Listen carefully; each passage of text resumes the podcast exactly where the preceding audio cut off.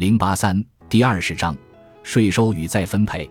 我们也只能略微提及一下累进税对储蓄供应的非常严重的影响。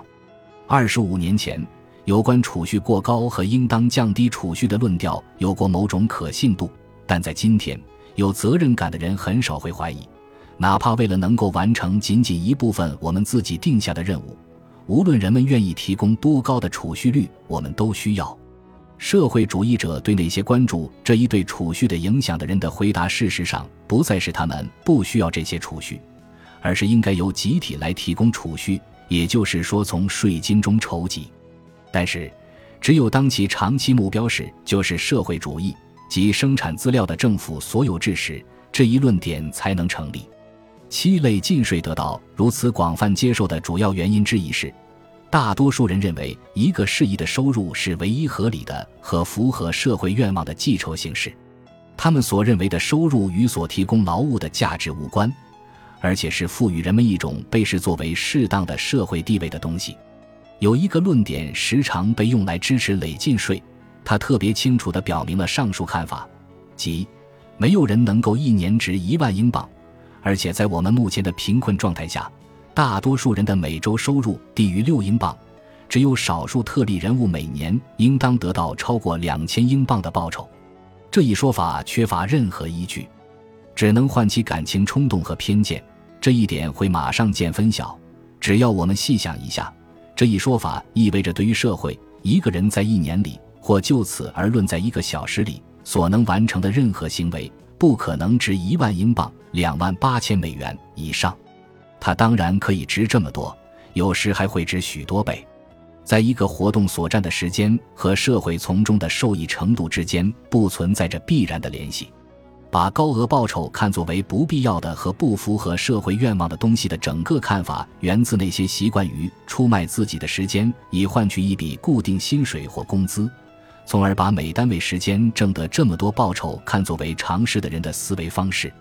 但是。尽管这类计酬方法在越来越多的领域内占据了统治地位，但是，只有当人们出卖时间，按他人的指示或至少代表和服从他人的意志而行事，它才是适宜的。对于下面那些人，它却是没有意义的。他们的任务是以自我承担风险和责任的方式来管理资源，他们的主要目标是通过自己赚取收入来增加自己手头掌握的资源。对于他们。生产资料的支配权是从业的先决条件之一，正如掌握某些技能或者特定的知识是从事各行各业的先决条件之一。盈亏主要是一种在他们之间进行资本再分配的机制，而不是一种糊口手段。对于工薪人员，认为经常净收入一般是为经常消费而准备的看法是自然的，但是，他对于那些目标在于建立一家企业的人来说。它却是格格不入的。对于他们，甚至收入概念本身在很大程度上也是由所得税强加给他们的抽象概念。这无异于他们根据其预期和计划而估计自己可以花费多少，而不把他们的预期支出能力降低至当前水准以下。我怀疑，如果一个社会完全是由自由职业者组成，是否会像我们这样理所当然地使用收入这一概念？是否会想到，对来自某项劳务的个人所得的征税，必须是一定时间内的个人所得积累程度而定？如果一个社会不承认被其多数成员看作不是适当收入的任何其他报酬，并且他不把在相当短的时间内获取一大笔财富视作对某些活动的合法报酬形式，那么这个社会能否长期维持私人企业制度，这是值得疑问的。虽然把一个组织良好的企业的财产权广泛分配给大量小所有者，并由地位介于企业主和知心雇员之间的经理们来经营，也许并无什么困难。但是，建立新企业的任务仍然是，可能总是落在支配着可观资源的个人的头上。新的发展一般也仍然需要由一些熟知特定计划的少数人来推进。而且，当然更令人不快的是。一切未来发展都应有赖于业已建立的金融公司的工业公司。与这一问题密切相关的是累进税对资本形成问题的一个方面的影响。这一方面不同于业已讨论过的方面，它就是资本形成的地点。一个竞争制度的优势之一是，成功的新设企业可在短期内获得巨额利润，从而为发展所需的资本可由那些掌握最好的资本利用机会的人来形成。成功的创新者的巨额回报，在过去意味着，在他证明了可以把资本有效地投入新的经营活动的能力之后，他不久有能力拥有更多的资金来为自己的判断撑腰。由于许多新的私人资本形成被他人的资本损失所抵消。我们可以完全现实地把它看作为一种在企业家之间持续进行的资本再分配过程的组成部分，以或多或少带有充公性质的税率对这类利润实行征税，等同于对那作为社会进步的推动力之一的资本周转额计征重税。但是，在存在短暂的巨额盈利机会的地方打击私人资本形成的信心，其最严重的后果是限制竞争。这种制度一般偏重社团的储蓄行为，而不是个人储蓄局面的出现。由于税收在今天汲取了新进入企业的大部分超额利润，正如有人正确指出的那样，新进入企业不能积累资本，它不能扩大经营，它将永远成不了大企业，永远敌不过既得利益者。而旧公司不需要担忧来自它的竞争，他们受到税利的保护。他们可以墨守成规而不受惩罚，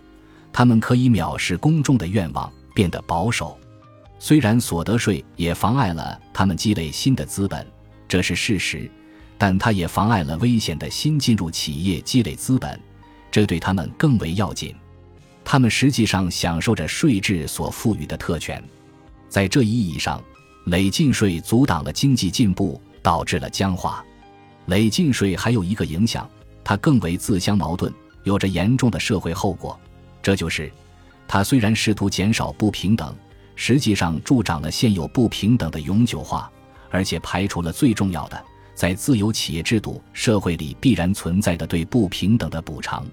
富人不是一个封闭的群体，成功者可以在相当短暂的时间内获取大量资源，这曾经是这种制度的调和特征。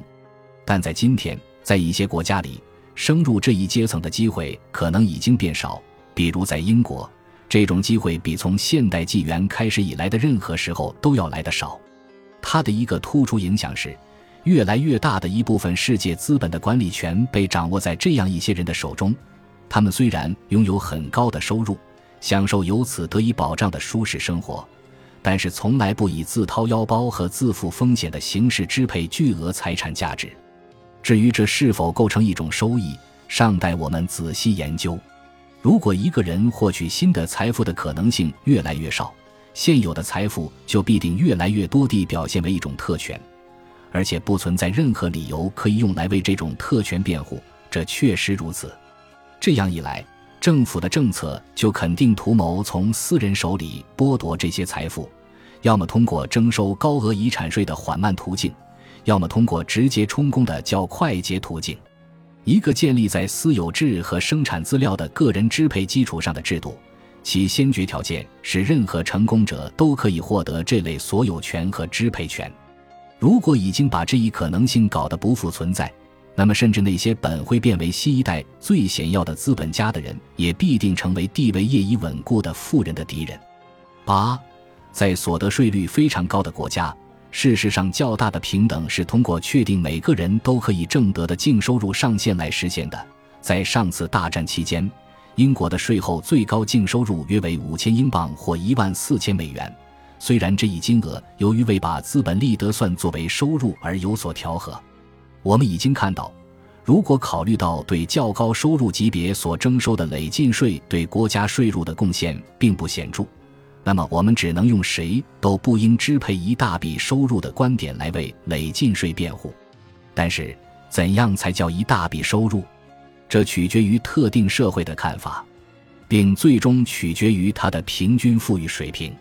因此，一个国家越穷，它所允许的最高收入就会越低，而且就其居民而言，他们就越难达到较富裕国家认为只是很平常的收入水平。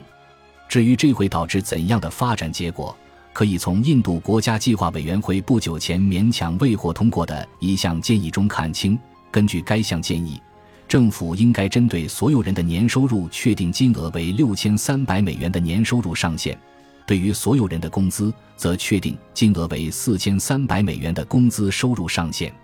我们只需想象一下，如果把同一原则应用于任何国家的不同地区或用于国际场合，这会意味着什么？这些后果当然是对特定群体中的多数有资格决定事宜的收入上限的道德信仰基础，以及对那些相信这一方式将有助于大众幸福的人的智力水平的最好说明。贫困国家阻止个人发家致富，这也会放缓财富的普遍增长。难道这还值得怀疑吗？而且，对于贫困国家如此，难道富裕国家就不至于如此？本集播放完毕，感谢您的收听，喜欢请订阅加关注，主页有更多精彩内容。